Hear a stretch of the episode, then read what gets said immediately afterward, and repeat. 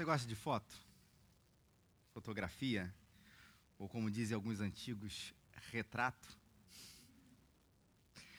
E quando eu falo disso, gente, eu não estou falando daquela, daquelas 1.300 fotos que a sua sogra né, pede para você ver depois da viagem dela. E que fala assim: vem aqui, eu quero trouxer as minhas fotos da viagem, quero te mostrar. E você vai lá, né? Na casa dela, com muita paciência e amor ao sogro e à sogra, para você ver, sogro e a sogra, tadinho dele, né? Porque hoje não pode falar do pai. Então ele fala do pai dos outros, que são os sogros e as sogras.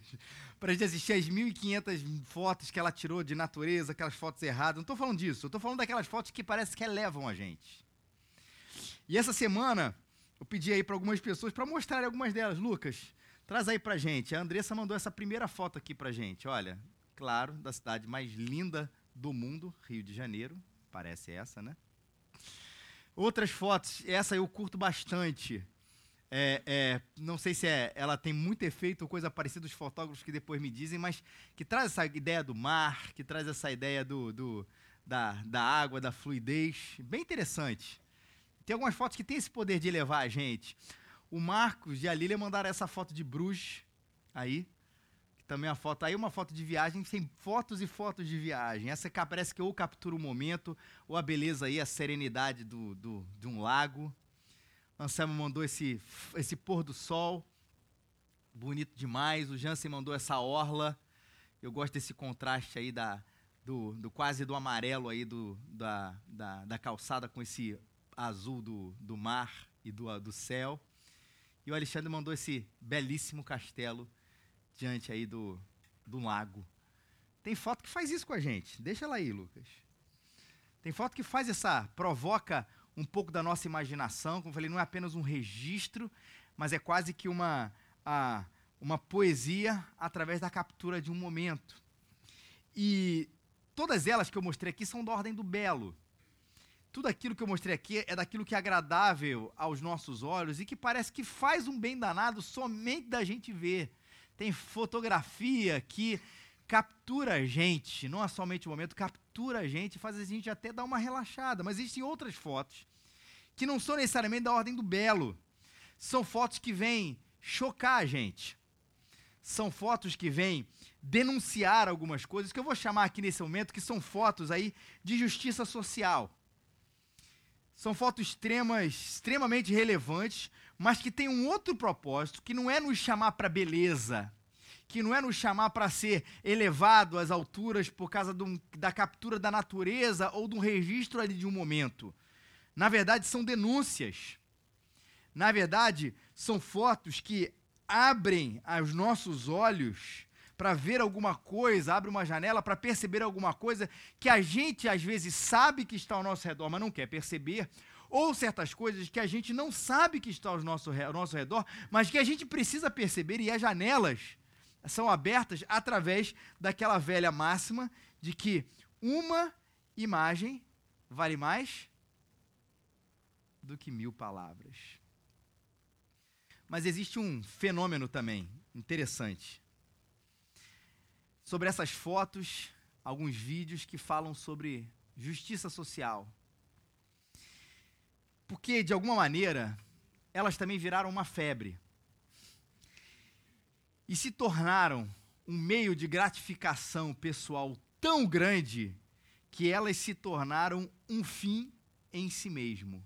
E deixa eu explicar com um caso real, que eu só vou aqui omitir os nomes, mas é um caso real, que você vai perceber que que eu estou querendo dizer com essa a foto pela foto, ou a foto de justiça social como meio de da minha gratificação pessoal para dizer, olha como é que eu estou envolvido com tudo que está acontecendo de ruim aí nesse mundo. Bom, uma tragédia aconteceu com, numa cidade aqui do estado do Rio de Janeiro.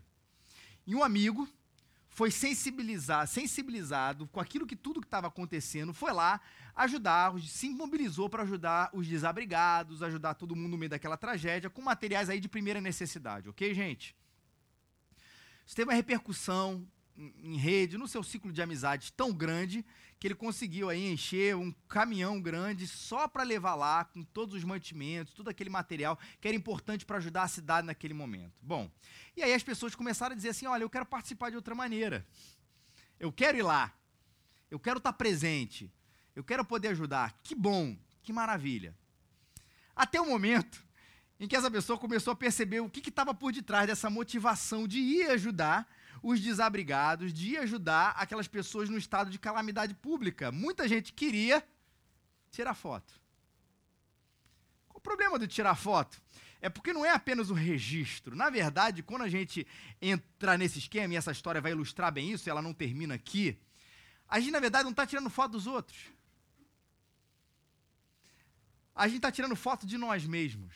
Para dizer, olha como eu estou bem na fita, e olha como é que eu tenho é, é, consciência social de ajudar as pessoas.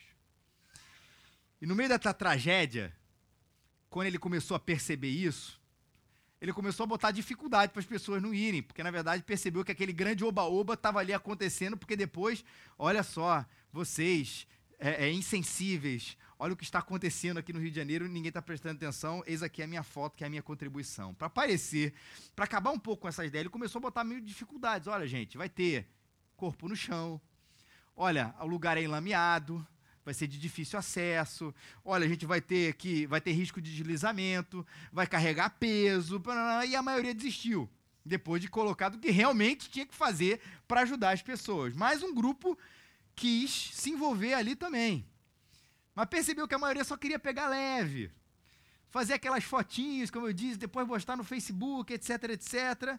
E aí, essa pessoa falou assim: ó, a gente precisa, para ajudar esse grupo, para ajudar essa cidade, a gente precisa acordar cedo, a gente precisa carregar peso, toda essa história toda. E aí ele começa a perceber que as pessoas que foram para lá queriam ficar até tarde na cidade, queriam ficar ali jogando, brincando, bebendo e tal e tal, e convencer ele que na verdade a gente não precisava, de que ele não precisava acordar tão cedo assim e pegar tão forte aí na questão dos materiais. Eles foram. Mas existia, e são palavras dele, uma pessoa lá que o objetivo claramente, claramente era de fato pegar a melhor foto e fazer esse registro.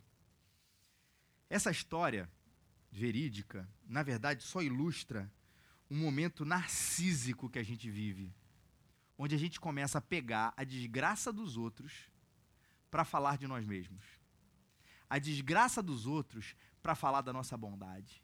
E o problema, que eu falei que não é o um problema com a fotografia, e daqui a pouco já explico que ela tem o seu lugar aí nisso aqui, é que quando você tem apenas esse lugar do registro, você na verdade está se esterilizando do problema e jogando o problema real no colo de outras pessoas. A gente se compromete com o registro sem se comprometer com de fato com a ajuda.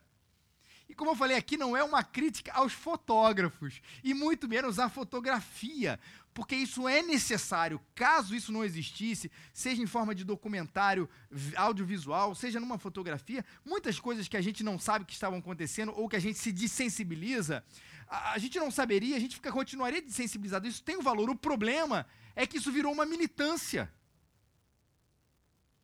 Eu estou chamando aqui são os neomilitantes da justiça social que apaziguam as suas consciências com registros esteticamente impecáveis do que está acontecendo no mundo, acompanhados do que, gente? Do textão no Facebook denunciando a omissão da humanidade. E isso é um problema, porque a gente faz sem fazer. Ou a gente acha que está fazendo sem fazer absolutamente nada. Aí você pode dizer, pelo menos a pessoa está ali preocupada de alguma maneira com alguma coisa. Mas Jesus toca num texto onde ele fala que não é a questão apenas da sua presença preocupado com alguma coisa. Tem alguma coisa além. Vamos ver o que, que ele falou? Mateus capítulo 6, versículos 1 a 4. Você precisa de uma Bíblia? É só você levantar uma das suas mãos, a gente vai entregar onde você está. Se você já tem aí o nosso o aplicativo ou a sua Bíblia que você trouxe de casa, Mateus, o Evangelho é, segundo escreveu Mateus, falando da vida de Jesus, no capítulo número 6, é o capítulo, né? E versículos de 1 a 4. Versículos são de 1 a 4. Pode tirar aí, Lucas, para a gente. Obrigado. Versículos de 1 a 4. Versículos são os números pequenos. A gente vai ler esse texto.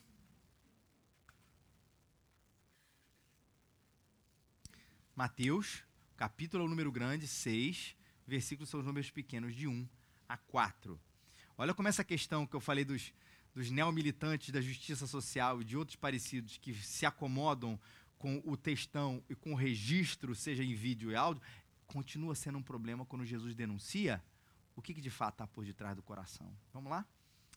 Cuidado para não praticar boas obras diante dos homens, a fim de ser vistos por eles. Do contrário, não tereis recompensa do vosso Pai que está nos céus.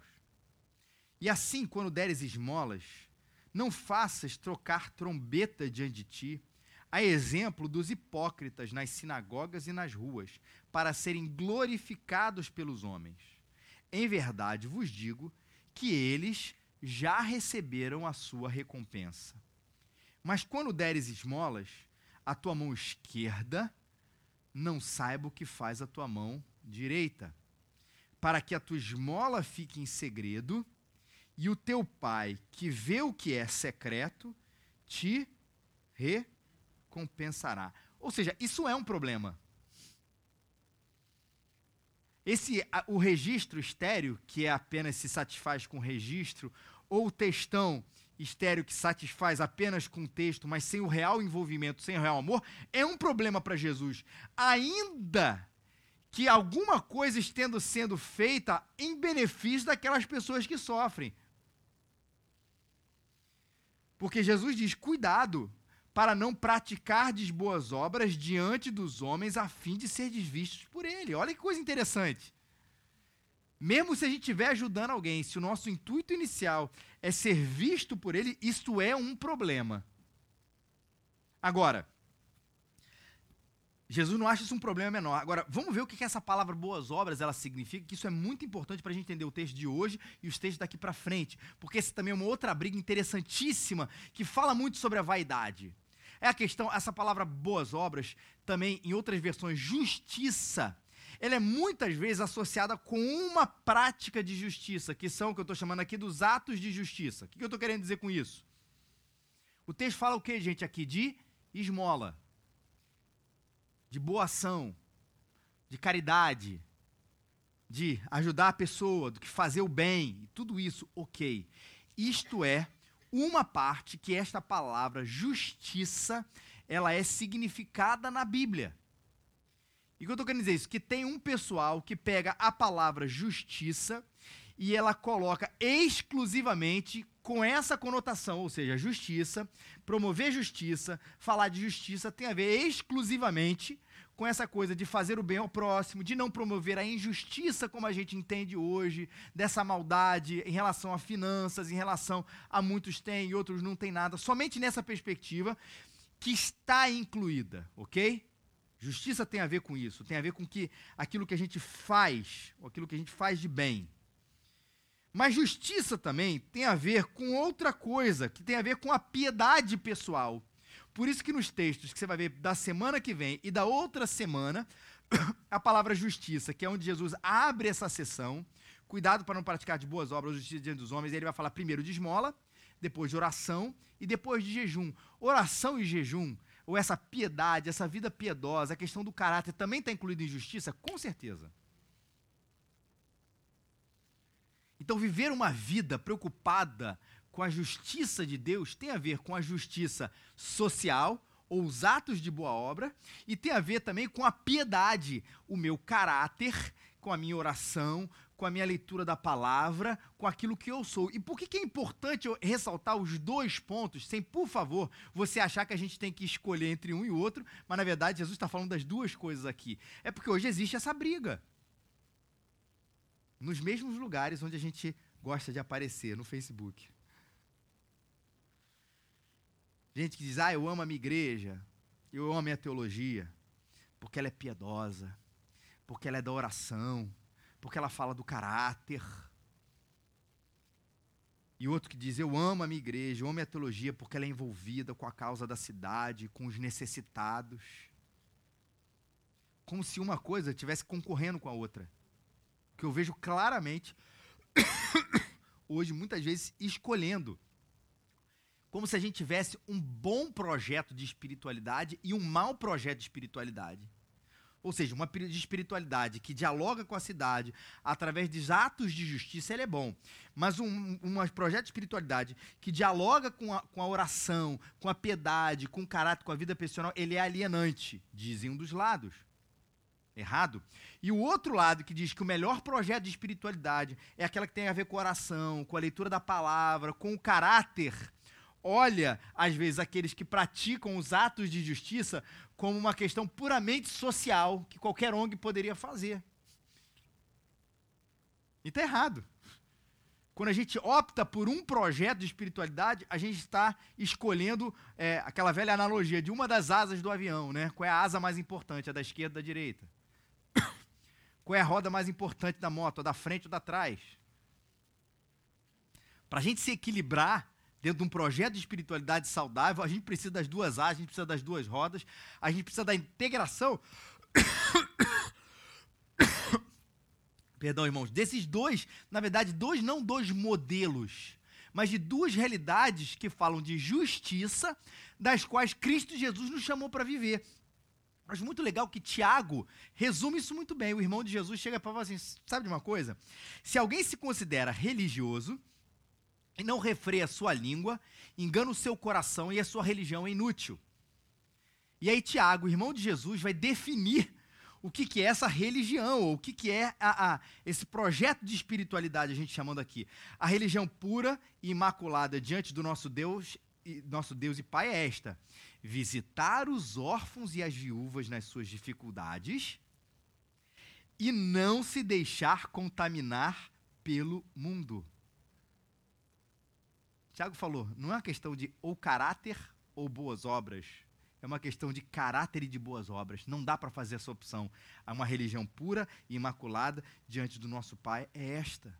Ou seja, quando eu gasto uma hora de oração, leio a palavra, vou ao congresso, vou ao culto, isso não pode me fazer, porque eu estou, sim, de um dos lados, de uma das asas dessa espiritualidade, dizendo assim: que coisa boa, que coisa interessante, eu estou crescendo, é para esse lugar que a igreja caminha, eu não posso dizer assim, é só para esse lugar eu tenho que olhar para o outro lado e dizer: eu também preciso fazer alguma coisa pela cidade, pelos necessitados, pelos órfãos, pelas viúvas. Da mesma maneira que esse outro movimento, que fala só da distribuição das coisas, de ajudar o projeto, de promover um bazar solidário, de coisas, não pode achar que, re, que congresso, que leitura da palavra, que oração, que caráter é uma coisa de só menos ou uma coisa alienante. Porque Jesus a palavra de Deus como um todo está integrando isso nessa palavrinha chamada justiça. Por que é importante? Quando você vê a palavra justiça na Bíblia, tenta ver o contexto dela, porque às vezes ele está falando de uma coisa de piedade de caráter, o escritor da Bíblia, seja é, um dos evangelhos, seja no Novo ou no Antigo Testamento, ou ele está falando de alguma coisa relacionada à justiça social, que também são importantes. Então veja isso e, na verdade, vai perceber que a integração disso é a coisa mais bonita de tudo isso. É não se contaminar com caráter na questão do caráter e visitar os necessitados na questão da ação. Não é uma escolha. Mas passado esse, esse lado, que é muito importante para a gente entender e integrar a espiritualidade dessa maneira, a gente precisa ver o cerne do que Jesus está dizendo. Porque ele rasga o coração da gente para ver que, como um coração errado, uma obediência com um coração errado é uma desobediência. Uma obediência com o coração errado é uma desobediência. Jesus está falando contra a esmola? Não. Semana que vem a gente vai falar, Jesus está falando contra a oração? Não. Jesus está falando contra o jejum? De forma nenhuma. Mas não toquem trombeta diante de você para ser glorificado pelo homem. Não pratique essas boas obras diante dos homens para serem vistos por ele. E o que é então uma boa obediência? Claro que é fazer. O primeiro ponto aqui. A ortodoxia morta continua em voga nos nossos tempos. Está cheio de gente defendendo a doutrina certa com uma prática omissa. Gente que continua achando que a igreja não precisa ter um olhar para os necessitados, que isso é coisa de ONG ou do Estado, seja lá a sua perspectiva política, isso não é coisa da igreja, bobagem, porque é. Ou o mais comum, gente, que esse é o maior problema da gente, gente que acha que a igreja tem que ter o olhar para os necessitados. A afirmação corretíssima, mas não olha. Tem um grupo que acha que isso não é um dever da igreja, uma responsabilidade da igreja, e tem um grupo que afirma que é uma responsabilidade da igreja, reafirma, prega, exalta, fala tudo isso, só que não faz. E mais uma vez, eu não quero escolher qual erro que eu quero ter, né, gente? A gente quer estar certo na boa obediência de Jesus. Por isso que Jesus, nesse texto, não diz, não dê esmola, mas ele diz, quando deres esmolas, ou seja, não foi para parar de ajudar, mas é fazer sabendo que existe somente um espectador nisso, que é Cristo Jesus. E a palavra espectador é importante. Porque quando a gente pensa em espectador, a gente está levando a nossa mente, através dessa palavra, para a linguagem do teatro, do cinema e do show. Aí sem espectadores ou uma audiência, um público. Isso é tão interessante que Jesus vai dar essa palavra colocando exatamente quem faz isso para ser visto diante dos homens, quem faz tocando trombeta diante de qualquer bondade que fizer, qualquer post no Facebook, olha lá como é que eu estou ajudando esse estado. Jesus chama de hipócrita. Eita. Falei isso aqui no início do, do, do Sermão do Monte, na, nos primeiros sermões, que é, a palavra hipócrita quer dizer ator. A gente hoje fala hipócrita é, como sinônimo da pessoa que, enfim, incoerente. Mas, na verdade, Jesus está xingando eles de atores. Não que ser ator é ruim, pelo amor de Deus. Mas está dizendo que, na verdade, toda essa bondade, ela só existe diante das câmeras toda essa preocupação com a, com a esmola, com o necessitado, ela só existe quando tem alguém tirando foto, quando alguém tem alguém filmando. Então vocês se assemelham aos atores que naquele momento, quando dizem estar apaixonados, não estão apaixonados. Claro que não. Eles estão atuando. Naquele momento onde eles estão chorando, eles não estão comovidos com nada disso. Na verdade, eles estão atuando diante daquilo. E é verdade, perfeito para a profissão deles, mas terrível quando a gente começa a encarnar a nossa vida diante dos holofotes. E o que acontece é que a gente usa a ação social, a pobreza, a desgraça dos outros para isso. Está muito em voga. E o problema também vem com isso, é que o tal do aplauso. Ou da curtida. A gente se estabelece diante de uma prisão, que é a prisão do aplauso dos outros. E a gente começa a agir e reagir diante de um desejo de ser fortemente curtido, fortemente compartilhado, fortemente esse reconhecimento das pessoas estão ali diante de nós. Posso fazer aqui um, uma confissão? Um dia eu escrevi um texto Aí eu tive esse texto, aí eu falei assim, pô, legal, um texto que fala sobre a igreja, muito você já deve ter lido, foi umas duas semanas, duas, três semanas atrás. Falei, cara, que legal, eu falei, o pessoal está curtindo, Pô, o pessoal está compartilhando. Vou falar aqui para título de, de, de, de confissão pastoral. Tinha 430 compartilhamentos. Aí eu com a Rafaela em casa, olha amor, já tem cinco. Olha amor, já tem 50. Caraca, já 100 pessoas compartilharam. Caraca, 300 pessoas compartilharam, 400 pessoas compartilharam. Aí eu comecei a olhar assim, cara, eu entendi o que acontece. Porque vai dando um negócio gostoso na gente. E aí você fala assim, pô, qual vai ser o próximo? Aí o que acontece? Você começa a escrever. Eu pedi misericórdia de Deus e ajuda minha esposa para não fazer isso. Você começa a escrever para ser compartilhado. Vou escrever um troço legal. Hipócritas. Ninguém compartilhou. Pô. Peraí, peraí, o que, que o pessoal gosta de ouvir? Caramba, então vou fazer um negócio mais interessante, né? Porque hipócritas não deu muito, muito é, é ibope aqui no meu Facebook. Por raça de víboras. Essa também não ficou legal. Não faça as trombetas diante de ti. Esse texto não é legal.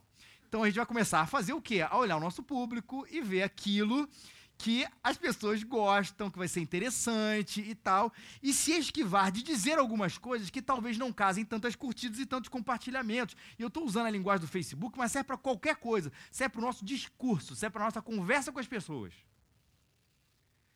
E o movimento vai ficando assim. E aí você vai percebendo que daqui a pouco você tem um nicho. Porque tem gente que gosta do hipócrita. E eu já percebi que existe esse nicho. Tem pregador que é assim, quanto mais esculacho você der, melhor. Você viu o que o fulano de tal falou? E aí o cara vai lá, chama a igreja daquilo, chama a igreja daquilo, parece todo mundo assim, que bom esse chicote, que gostoso esse chicote. E não só tem chicote, aí esse pessoal é compartilhado também pelo nicho do chicote. E tem, gente. Aí tem o nicho, ó, esse é mais clássico, o nicho da autoajuda. Você tem o nicho da justiça social, o denunciador dos que não fazem nada. Eu já contei para vocês essa história, vou contar de novo para quem não estava aqui. Uma vez eu fazendo um curso numa instituição preocupadíssima cujo lema aí é justiça social, fazendo um curso lá, eu lembro como se fosse ontem, a secretária me dizendo, eu contei isso umas 40 vezes, se você já ouviu, ouça pela 41 primeira mas isso me marcou muito, falou o seguinte: ficou um cara caído em frente aqui a essa instituição. A secretária me falou isso. Ninguém quis ajudar ele. Eu fui chamar o grupo espírita para ajudar o pessoal. Falou nada contra os espíritas aqui nesse sentido, por favor, não é para ofender você. Mas ele falou assim: como é que um grupo que preza esse negócio, fala tanto, fala tanto, discute, escreve livro, paranã, paranã, mas na hora que está um cara caído no chão, ninguém vai ajudar. Aí tem o cara da denúncia. Tem um cara da sã doutrina. Aí você começa a se perceber, como pastor, em qual nicho você vai poder ser. É... E é interessante, amado e odiado, porque ser odiado também é popular. Não se engane. Também tenho popularidade, eu falo a verdade mesmo. E aí? Vocês é que me aguentem. E aí tem um negócio que mexe com a vaidade. O cara está sendo odiado, ele está feliz da vida com isso, porque na verdade ele acha que ele está, porque ele é odiado e aplaudido ao mesmo tempo.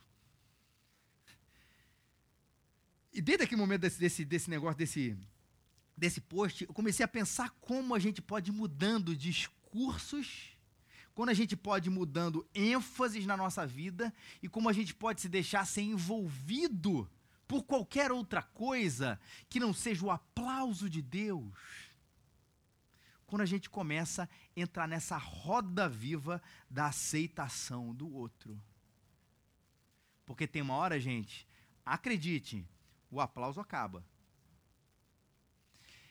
O aplauso acaba, ou o aplauso acaba com a gente. E às vezes, quando o aplauso acaba, o aplauso está acabando com a gente, porque a gente começa a se despersonalizar, a fazer as coisas em função daquilo que, do feedback das pessoas. A gente fica frustrado. A gente muda o foco da vida para fazer aquilo que os outros querem que a gente faça. A gente fica inseguro.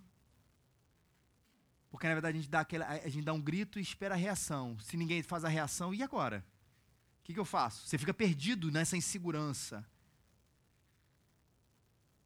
Agora, gente, vamos falar sério? A gente está falando dos outros ou está falando da gente? Ou não, pastor, olha só, eu não ligo em nada porque as pessoas pensam. Meu irmão, lembra, em um dos dez mandamentos, um é não darás falso testemunho. Então, assim, não, não ligo. Não ligo, é mentira. A gente pode não ligar muito. A gente pode não, não viver a nossa vida em função disso. Aliás, não devemos viver a nossa vida em função disso. Mas dizer que a opinião do outro não nos atinge de nenhuma maneira é complicado, é difícil. Que aqui, quem aqui nunca se decepcionou, inclusive, com a sua própria reação diante das pessoas? Gente, eu agi de maneira ridícula naquela festa. Gente, eu fui ridículo nesse dia do trabalho, eu fui ridículo nesse dia da reunião, eu fui ridículo nesse dia dos pais, eu fiz isso, eu fiz aquilo. E quando você vai depois repensar, fala assim, cara, era para aparecer. Ou eu estava inseguro diante da reação das pessoas. Ontem eu quis. Ontem, vendo, ontem à noite eu estava vendo uma série que falava muito disso. O cara o cara tinha falado, tinha dado uma fala preconceituosa para uma mulher latina na série. E aí ele ficou assim: caramba, fiz uma besteira. E aí ele falou assim: poxa, então ele convidou ela, depois pediu desculpa, mas sabe quando você fica, você fica pedindo desculpa 20 anos? Porque tem gente que fica assim: você já perdoou, mas ela, tipo assim, tá o tempo inteiro ali querendo fazer um negócio para te agradar, você diz, meu querido, eu já esqueci o negócio. Eu tô ficando bolado de novo com você, de tanto você tentar me agradar. E assim, o, o, episódio falava muito bem sobre isso, porque aí o cara falou assim, ele chamou ela e falou assim, não, vamos pro melhor restaurante da cidade. Ela, ah, e tal, não sei o quê. Mas eu queria ir para um outro restaurante, restaurante latino. Ele, não, lógico eu adoro restaurante latino. Mentira. Aí ele foi para o restaurante latino, aí ela pediu lá um prato hiperapimentado. Ele, não, quero, faz dois. Ele disse, não, você não vai aguentar esse prato hiperapimentado. Não, o que você gosta, eu gosto também. E ele vai lá, começa a comer o negócio, que ele é bem grande também, começa a suar, suar, suar, suar. Aí, ele fica, aí depois explica a história, né? Assim, cara, na verdade, estou tentando te agradar. Ela assim, não, já te perdoei, eu gosto de você. Mas aquela situação que é cômica e ridícula, ficou muito parecido com, às vezes, o que a gente age. Seja quando a gente faz alguma coisa errada, ou seja, quando não é que a gente faz alguma coisa errada, a gente está ali o tempo inteiro tentando te agradar, é esperando o feedback para reagir. E a gente se decepciona com a gente mesmo, tendo atitudes ruins, porque a gente está querendo esse aplauso tão perigoso. O John Stott chama isso a fome voraz pelo aplauso dos homens, pelo louvor dos homens. Aonde isso tem levado a nossa sociedade, aonde tem levado você e o seu coração. Pode ter certeza, ele nos leva para mais longe de Deus.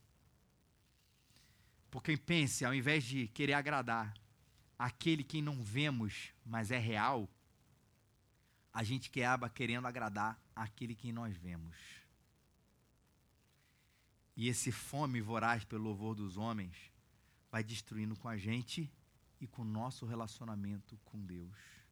Por isso que Jesus estabeleceu uma ideia muito interessante nesse texto, a ideia da recompensa.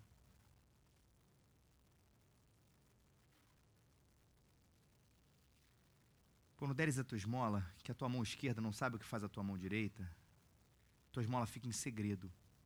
E o teu pai, que vê o que é secreto, ele te recompensará. E o contraste é que aqueles que fazem para serem glorificados pelos homens, diz Cristo, em verdade vos digo, eles já receberam a sua recompensa. Você terá recompensa dando esmola. A questão é aonde e de quem você quer receber. Na terra dos homens, real, quase um, um, um pedido muito sedutor e verdadeiro,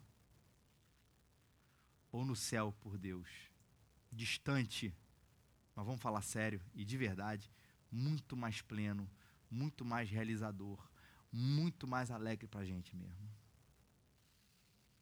Mas deixa eu problematizar uma coisa. Jesus disse no próprio Sermão do Monte: Assim resplandeça a vossa luz diante dos homens, para que vejam as vossas boas obras e glorifiquem o vosso Pai que está nos céus. Mateus 5,16. Pastor Duzi teve aqui com a gente, pregou nesse texto. Vamos lá. Em Mateus 5, Jesus diz: Resplandeça a vossa luz diante dos homens. Resplandeça. Luz. Aparecer. Nada resplandece velado. No próprio texto, Jesus vai dizer. Para que vejam as vossas boas obras. As pessoas precisam ver as boas obras dos homens, as nossas boas obras, para que elas glorifiquem o vosso Pai que está nos céus. De um lado, parece que Jesus está dizendo assim: seja visto resplandeça a vossa luz para que eles vejam as vossas boas obras. E nesse texto parece que Jesus está dizendo o quê? Não seja visto. Dê a sua esmola em secreto, que a tua mão esquerda não saiba o que faz a tua mão direita, para que a tua esmola fique em segredo. Jesus está sendo incoerente, gente? Não. Guarde isso. As obras não têm que ficar escondidas. Jesus não tem que ficar escondido. Nós é que temos que ficar escondidos. Esse é o real problema que Jesus está se dirigindo. As nossas obras não têm que ficar escondidas. Jesus, esse principalmente, não tem que ficar escondido. Ele precisa aparecer, inclusive, como o centro da nossa ação, o motivo, o motor do nosso amor. É isso que as pessoas precisam exaltar após olharem para a gente fazendo alguma coisa de bem para o próximo, nós como cristãos. É isso, é olhar e glorificar. Olha o que Jesus de Mateus 5,16. resplandeça a vossa luz diante dos homens, para que vejam as vossas boas obras e glorifiquem o vosso Pai que está nos céus. Em Mateus 6, de 1 a 4, o problema é justamente na glorificação. É, quando deres esmolas, não fiquem, não faças trombetas diante de ti, a exemplo dos hipócritas, para serem glorificados pelos homens. Em Mateus 5, Jesus está dizendo assim: façam boas, cobras pra, boas obras para que os, o Pai seja glorificado. E em Mateus 6, Jesus diz: esconda-se, para que você não corra o risco de ser glorificado. Gente, leia o livro de Atos. Olha, é, é tão bonito ver isso. Não tem ninguém hoje aqui que tem tanto poder como tinham os apóstolos. Apesar de alguns se denominarem como tais hoje em dia. Os caras curavam, a sombra de Pedro curava, eles faziam bem, só, só de existir. Eram, eram, esses sim eram verdadeiros mestres Jedi de Jesus Cristo. E aí os caras, naquele risco, naquela coisa, viam lá Pedro, Paulo, João, seja lá quem for curando, fazendo isso aquilo, e eles se jogavam nos pés dos apóstolos e falavam assim: cara, muito obrigado. Você faz, ô, ô, ô, ô, levanta, porque eu sou homem que nem você. Glorifique, dê glórias a Deus que está nos pais, não é para mim. E essa atitude resume muito bem. Não é para a igreja parar de fazer o bem com medo de aparecer, é para ela continuar fazendo o bem, mas por favor, sonde o seu coração para ver se fazer o bem não está alimentando a sua, a nossa vaidade e apontando tudo para você e não para Jesus Cristo. Porque a igreja tem que continuar fazendo alguma coisa pela cidade, pelo mundo, pelo bairro, pelo necessitado, por aquele que precisa da esmola, pelos órfãos, pelas viúvas. Precisa fazer isso, mas que olhar para a gente, todo mundo lembre do nome de Jesus e não lembre do nome seu, do meu, ou da igreja que seja.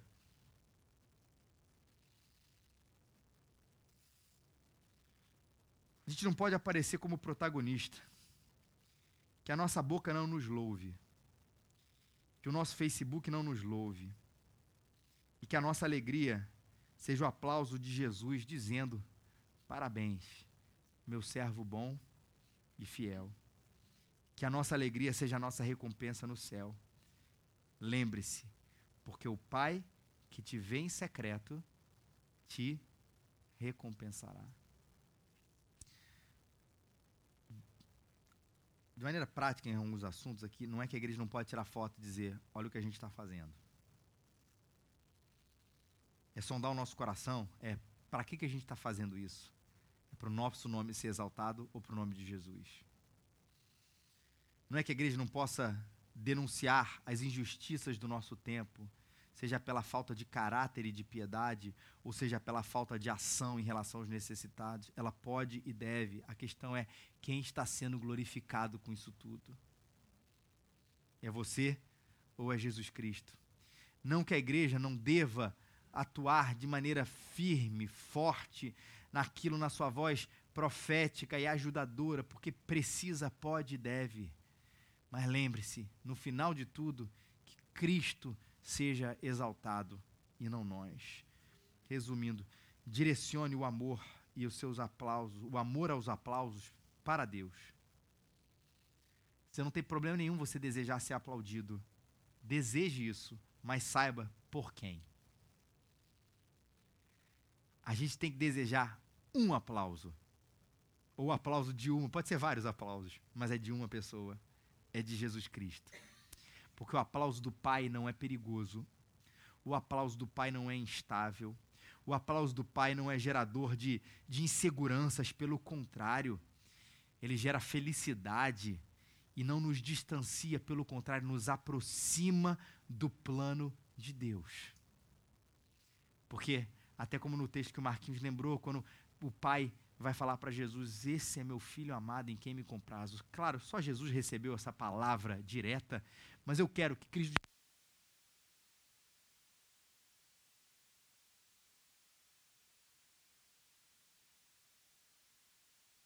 Para mim e para mim somente, opa.